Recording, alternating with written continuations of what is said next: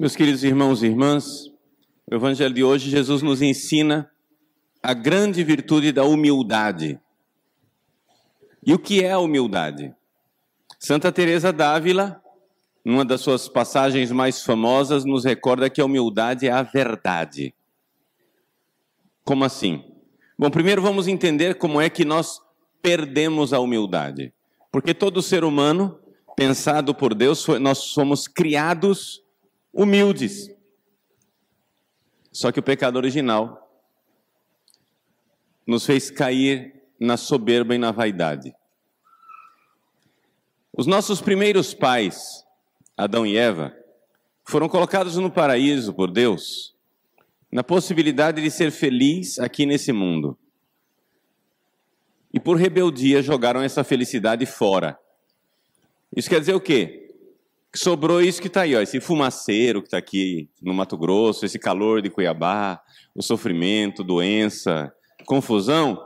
Isso daí é consequência do pecado original. Deus tinha planejado um jeito de nós vivermos aqui nesse mundo sem sofrer.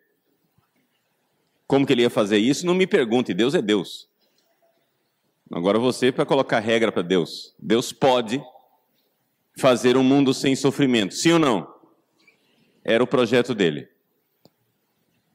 E nesse projeto de fazer um mundo sem sofrimento, Deus só disse para os nossos pais o seguinte: Ó, esse mundo inteiro aqui você pode desfrutar tudo que vocês quiserem, mas tem essa árvore aqui vocês não.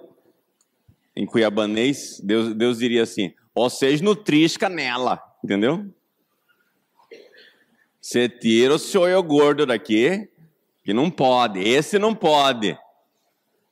Então, Deus proibiu comer daquela árvore. Que árvore é essa? Árvore do bem e do mal. Quer dizer o seguinte: não somos nós quem vamos dizer o que é bom, não somos nós que vamos dizer o que é mal, e isso é o primeiríssimo e básico grau da humildade. Você tem filho? Quem tem filho pequeno aqui, levanta a mão. Você tem ou não tem que dizer para o seu filho o que é bom e o que é mal? Tem ou não tem? E ele tem que confiar em você, sim ou não? E tem que obedecer também, sim ou não? Mas o troço rebelde, que parece que só quer o que não pode. É ou não é verdade?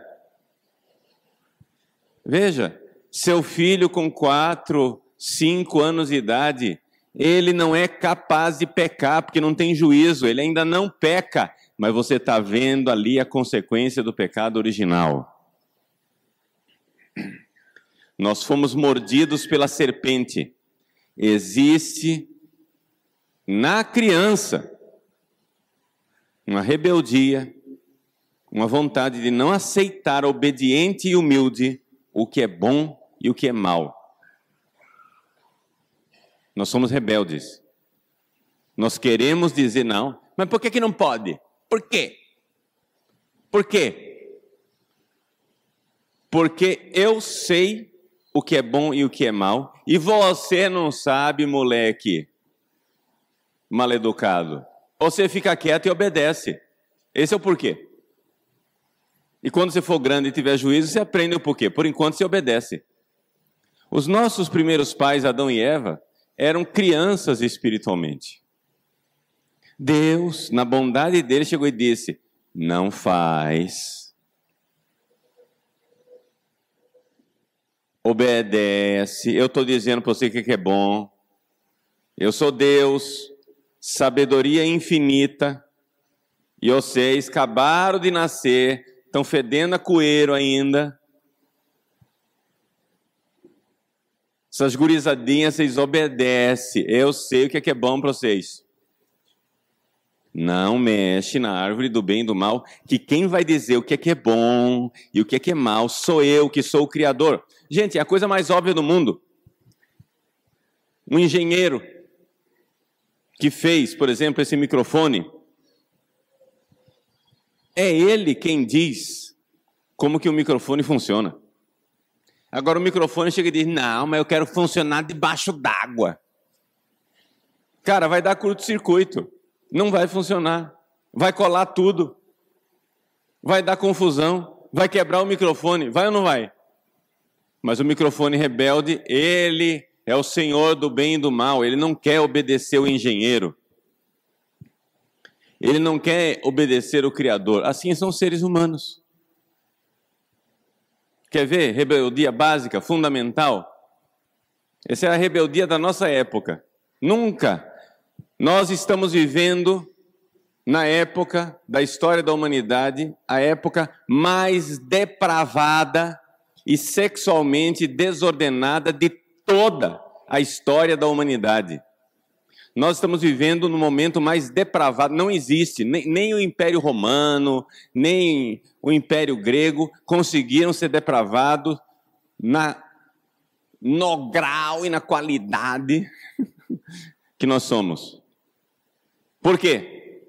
Porque nós somos tão rebeldes, nós somos tão soberbos, nós somos tão. Deixa eu falar a palavra, porque a palavra é essa mesmo.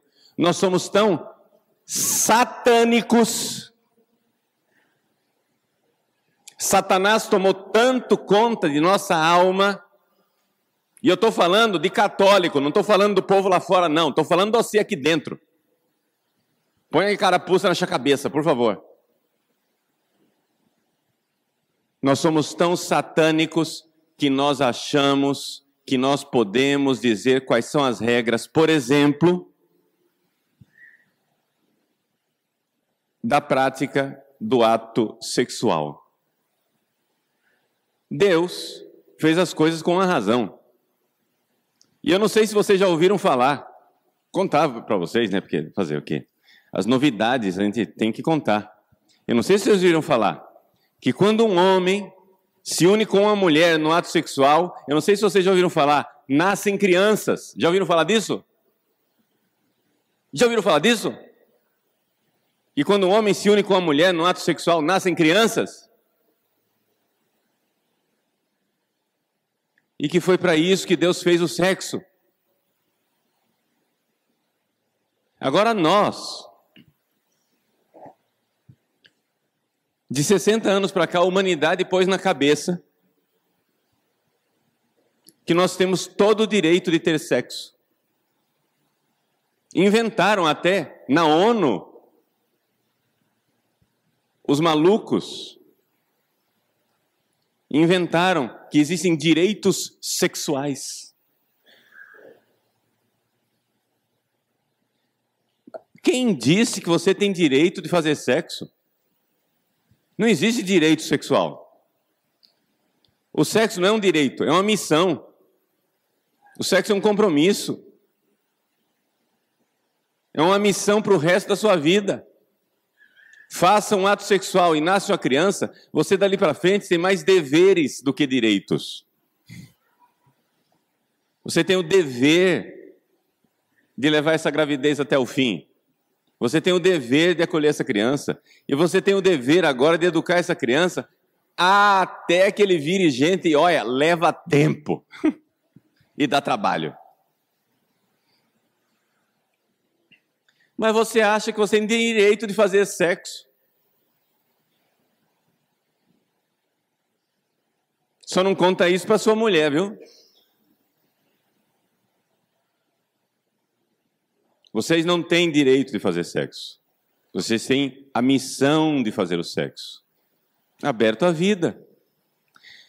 Ah, mas mais, mais, mais, mais, mais, mais pois está provado aquilo que eu acabo de tentar descrever. Nós somos satânicos e rebeldes. Nós somos os senhores do bem e do mal. Você quer dizer para Deus o que é bom e o que é mal. Você quer dizer para Deus que você tem direito de fazer sexo e não ter filho.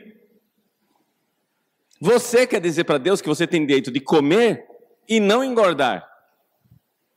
Você quer dizer para Deus que você tem direito de tomar droga e não se matar. Você quer dizer para Deus como, a, como seu filho e a sua filha rebeldes, pequenininhos, porque quando é criancinha sem juízo, gente, não é pecado. Só que você está um pouquinho grandinho já. Você já cresceu. Que a criança sem juízo queira comer sobremesa antes da refeição. Está explicado. Ele quer o doce gostoso. Você que é pai, que é mãe, diz o quê? Não. Não vai comer o pudim agora antes do almoço, que você vai perder o apetite e não vai ter apetite para comer aqueles nutrientes importantes que estão no almoço. Não vai comer, tomar, comer coisa doce antes do almoço, vai perder o apetite. E você vai dizer não, sim ou não? Porque seu filho não tem juízo. Porque ele não sabe as regras do jogo. Mas a gente cresce. E aí, você acha que você faz as regras do jogo. Mas você não é Deus criador. Você é simplesmente uma criatura rebelde. Você não quer aceitar as regras de Deus. E Deus fez os olhos para enxergarem, os ouvidos para escutarem, a língua para sentir o paladar, o estômago para digerir as proteínas, o fígado para fazer não sei outra coisa, o pâncreas para fazer outra coisa ainda. E os seus órgãos sexuais Deus fez para a reprodução. Mas você não quer que eles sejam para reprodução. Você quer que ele seja para o seu prazer, descompromissado, sem família, sem filho, sem, sem aliança de amor. Porque todo mundo faz. Gente, durante séculos a humanidade fez e assumiu os compromissos. Vamos lá. Quem aqui, vamos ver a estatística outra vez, já fiz isso várias vezes. Quem aqui tem o pai ou a mãe que tem mais ou menos dez irmãos? Levanta a mão. Quem tem o pai ou a mãe que tem mais ou menos dez irmãos? Levanta a mão, bem alto para eu ver. Olhem ao redor. Estão vendo? Isso não era uma coisa rara. Agora vamos ver. Quem aqui, você, quem aqui tem mais ou menos dez irmãos? Levanta a mão. Olhem ao redor e vejam que diminuiu consideravelmente. Eu vou evitar a vergonha de vocês de perguntar quem é que tem dez filhos. Deixa isso para outro dia.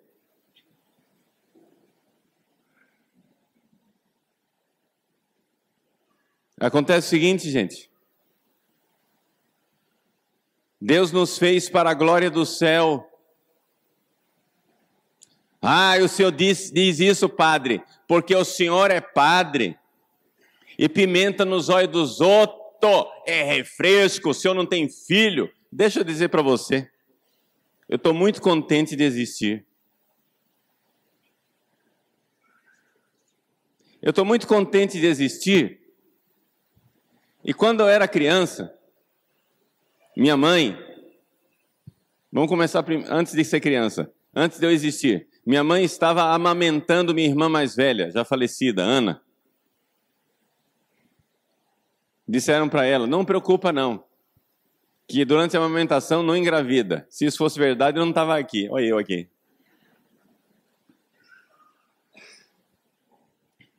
Só que naquela época meu pai e minha mãe moravam numa kitnet. Estavam passando fome. Um dia meu pai chegou em casa, minha mãe disse: Paulo, vai lá comprar pão. E meu pai desceu a escadaria da kitnet chorando porque ele não tinha dinheiro para comprar pão. Naquele dia, ele vendeu o relógio para poder comprar pão. Essa é a fome e a pobreza na qual eu nasci. Deixa eu dizer para você, eu estou muito contente de existir. Aí eu nasci, cresci um pouquinho, um belo dia, minha mãe me leva ao médico. E o médico diz para minha mãe: Senhora, seu filho não está doente. A senhora precisa dar comida para o seu filho. Seu filho está passando fome, está subnutrido. Meu pai colocou eu, minha irmã, minha mãe no ônibus, nos levou na casa do meu avô e disse: Seu Wilson, com lágrimas nos olhos, Seu Wilson, está aqui a sua filha, seus dois netos, o senhor cuide deles um pouquinho, porque eles estão passando fome comigo. Quando eu tiver dinheiro suficiente, eu venho buscar eles, porque por enquanto eles estão passando fome comigo. Deixa eu dizer, eu estou muito contente de existir.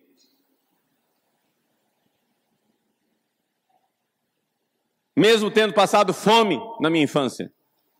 E deixa eu dizer mais ainda, não quero ser arrogante não, mas eu acho que milhares de pessoas estão contentes que eu existo.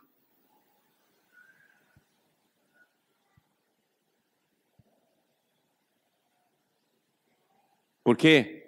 Porque você pode ter a vida mais desgracenta que for na face da terra, meu irmão, depois tem céu. Depois tem céu. Seja humilde, não seja soberbo, não tome o lugar de Deus. A humanidade está tomando o lugar de Deus. Você quer fazer as regras do jogo, você não faz as regras do jogo.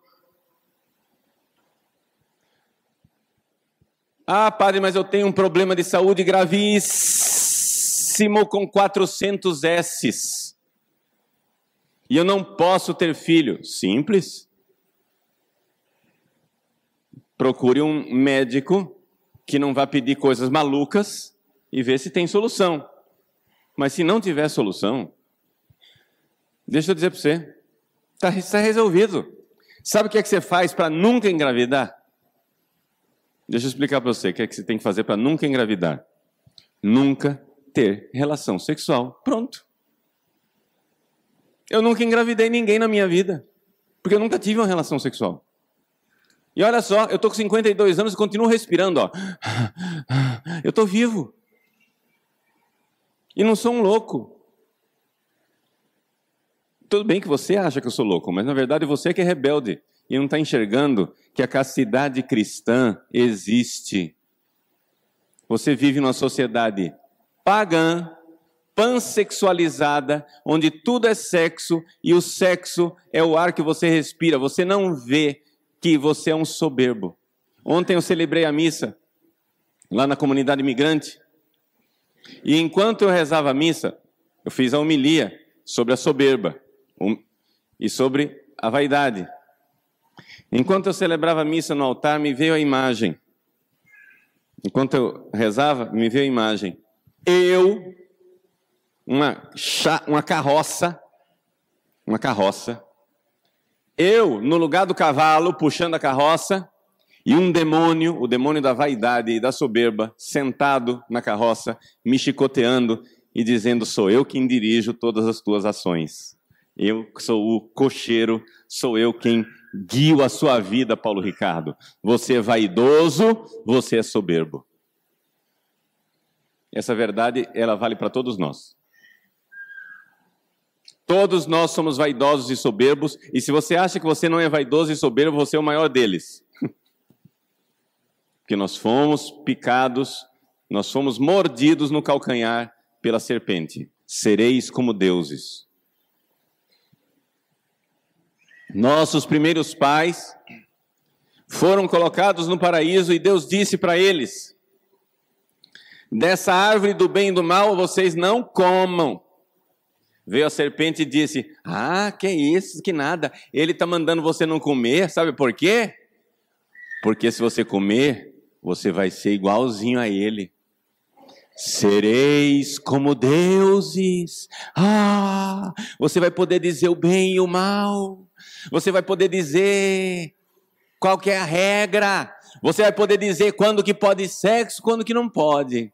Você pode dizer para mim é pecado, para mim não é pecado. Isso é pecado para você, para mim não. Não, que história é essa? Para mim isso não é pecado. Para mim, mas quem que você é para dizer que para mim isso não é pecado? Você é o criador? Você não está vendo a soberba que você está se colocando no lugar de Deus?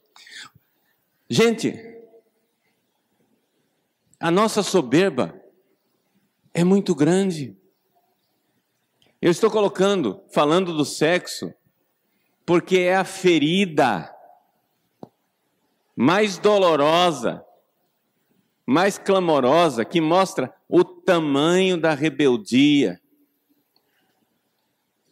Que nós somos os senhores do céu e da terra.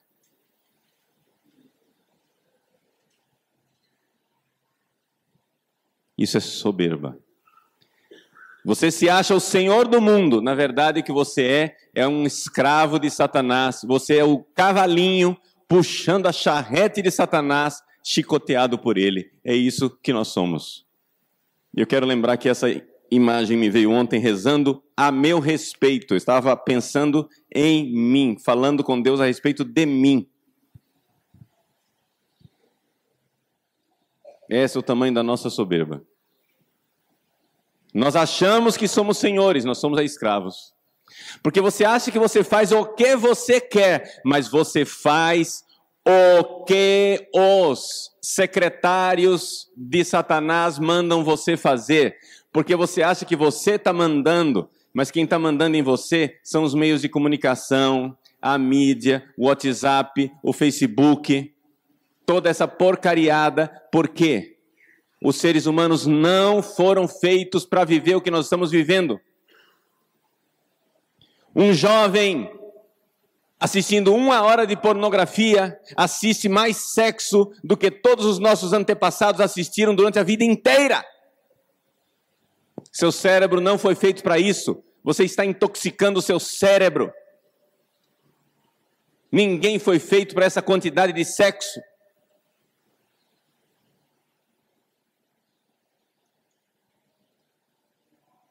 E por isso, depressão, tristeza, impotência, brigas familiares, impaciência, raiva, soberba, tudo isso, tudo isso nasce dessa loucura que nós vivemos. Nós somos uma sociedade de gente louca. Nós estamos enlouquecidos pelas artimanhas de Satanás.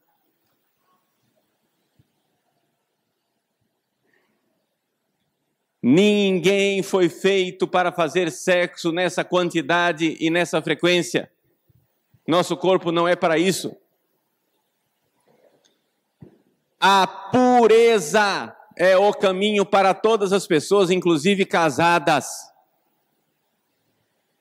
Como que você, marido, vai ser fiel à sua mulher se você não buscar a pureza? Quantas vezes no confessionário Miseravelmente a gente atende confissão de pessoas casadas, homens e mulheres que se masturbam e veem pornografia. Por quê? Porque já tentaram de tudo para parar de se masturbar e de ver pornografia, mas não tentaram a pureza. A pureza no olhar, a pureza no falar. Nós somos todos doentes de brincadeirinhas maliciosas o tempo todo, de conversinhas de duplo sentido o tempo todo. Nós achamos que podemos assistir televisão, olha que loucura.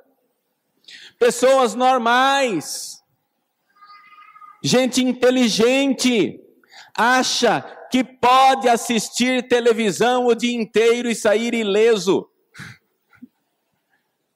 Meu irmão, você não pode assistir televisão o dia inteiro, você está sendo levado por Satanás. Ah, padre, agora o senhor, olha, o senhor me disseram que o senhor era radical, agora não preciso mais do testemunho dos outros, eu vi com meus próprios olhos. Padre Paulo Ricardo é louco. Eu não sou louco. Jesus Cristo, nosso Senhor, veio a esse mundo para nos fazer amar. E só tem um jeito da gente amar: a humildade. Humildade e a fé. Eva e Adão pecaram por falta de humildade e de fé. Deus disse: Não comam disso daqui, porque vocês vão se prejudicar, vocês vão morrer. Qual era a atitude de Adão e Eva? Deveria ter sido fé. Acredita no que eu estou te dizendo, sim ou não? Deus é bom, sim ou não? Deus está dizendo: não coma desta árvore que você vai morrer. Aí, lá no paraíso, Satanás montou um canal de televisão. Eva estava lá virando o canal, assistindo assim, de repente aparece um artista e diz: Que é isso? Você continua com esse pensamento medieval de achar que não pode comer da árvore do bem e do mal? Pesquisas científicas nos dizem que todas as pessoas que comem a árvore do bem e do mal ficam muito felizes e contentes. Você não vai seguir as notícias, as pesquisas científicas? Você não vai seguir a sociedade atual. Você é muito desatualizado. Você é medieval, Eva. Olha só, eu estou dizendo e é verdade. Aí Eva diz: Eu acho que esse canal de televisão é louco, deixa eu virar o canal de televisão. Plique. Aí o outro canal de televisão diz: As novas pesquisas científicas confirmam: você pode comer da árvore do bem e do mal, faça o que você quiser, seja feliz. Nossa, tá concordando os dois. Ah, não, eu vou sair da televisão, eu vou no Facebook. Aí no Facebook tem lá um link que diz assim: assista este vídeo, você não pode perder novas descobertas sobre a árvore do bem e do mal. Aí você clica e cai no YouTube. E tem lá um vídeo com 6 milhões de visualizações. Eva, sua louca, a árvore do bem e do mal é muito gostosa, é maneiro, tá todo mundo fazendo. Entra na roda com a gente.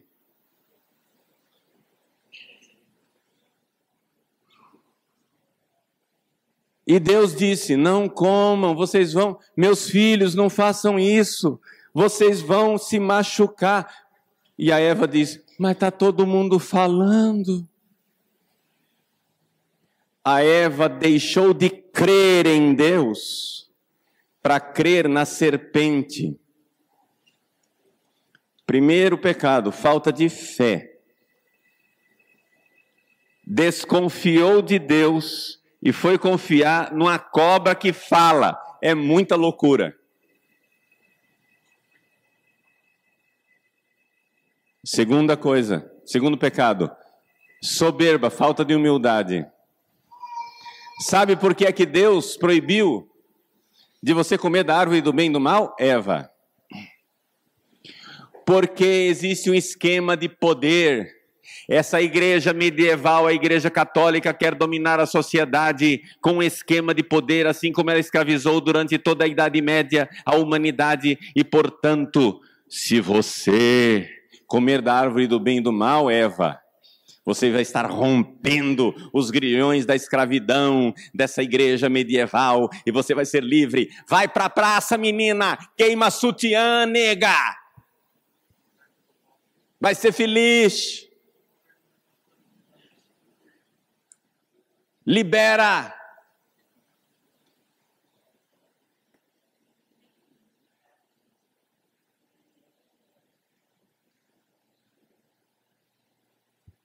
Meus queridos, no Evangelho de hoje, Jesus nos ensina a fé e a humildade, que são as virtudes básicas da vida espiritual. O problema é que a gente acha que tem fé e a gente acha que é humilde. Eu escolhi como tema da homilia de hoje um tema terrivelmente incômodo a moral sexual pregada por Jesus Cristo e pela Santa Igreja Católica durante séculos.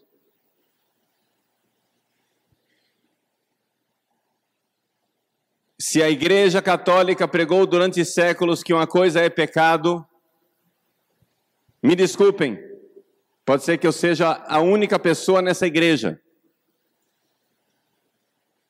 Tenho certeza que não, mas é um exagero. Mas pode ser que eu seja a única pessoa nessa igreja que creia nisso. Eu quero viver e morrer na Santa Igreja Católica e na fé que ela prega. Se a Igreja Católica, a Santa Igreja Católica de dois mil anos, não, não, a Igreja do último pregadorzinho, moderninho, que inventou uma adaptação da Igreja Católica para os tempos atuais. Porque agora o mais importante é a gente salvar o mico leão dourado. Isso não é a Igreja Católica. Isso só vai ser a Igreja Católica no dia que você me provar que dois mil anos de santos pregaram essa estupidez.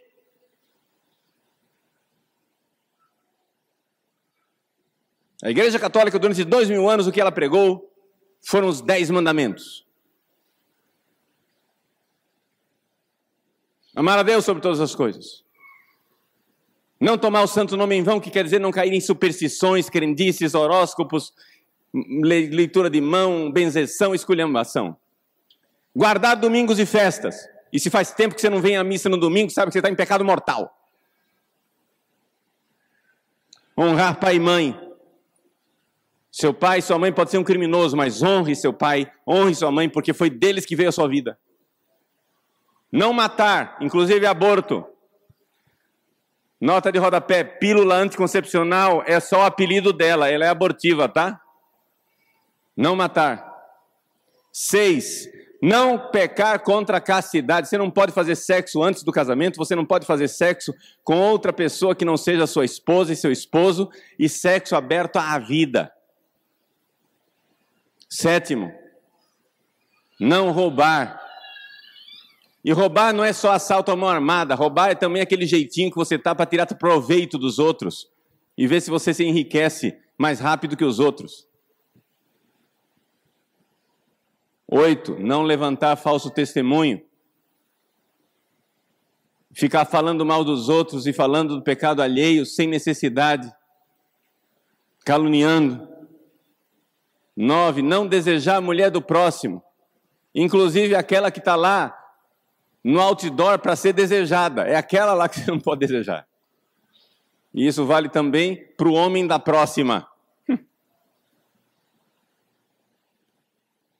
E décimo, não cobiçar as coisas alheias, a cobiça do dinheiro, onde você faz do dinheiro a razão de ser da sua vida. Você só vive para dinheiro. É isto que crê e ensina a moral da Igreja Católica, a Santa Igreja Católica. Nesta moral eu quero viver e morrer. Se você quer um caminho moderno e atualizado, meu irmão, minha irmã, boa viagem. Eu só sei o seguinte: na hora de chegar lá no juízo final, no juízo, quando eu morrer e for julgado, vai aparecer com clareza se você está com razão com as suas ideias modernas ou se quem está certo são os santos que pregaram isso durante dois mil anos. Boa sorte. Boa sorte.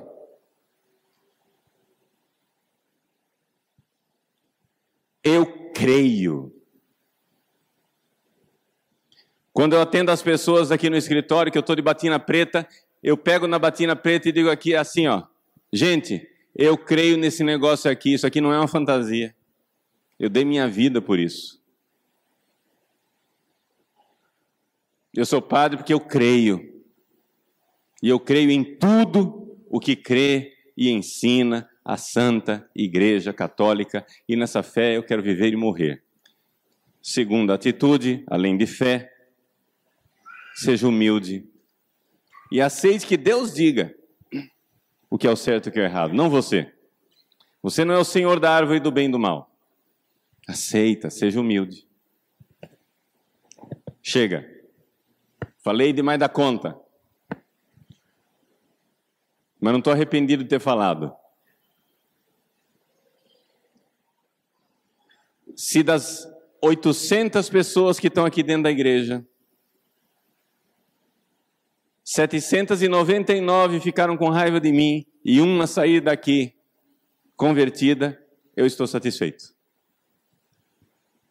A graça de Deus fez um milagre. Deus não precisa de, de unanimidade. A única unanimidade que Deus precisa é que você esteja disposto, você e só você, seja disposto a ter fé no que Ele diz, ser humilde e dizer: Deus é bom, Ele sabe o que é bom para mim, eu não sei. E se essa homilia tocou você, deixa eu lhe dizer. Entre na fila da confissão.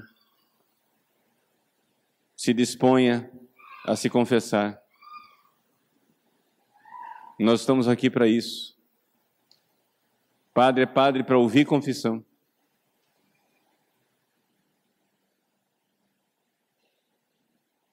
Procure se reconciliar com Deus.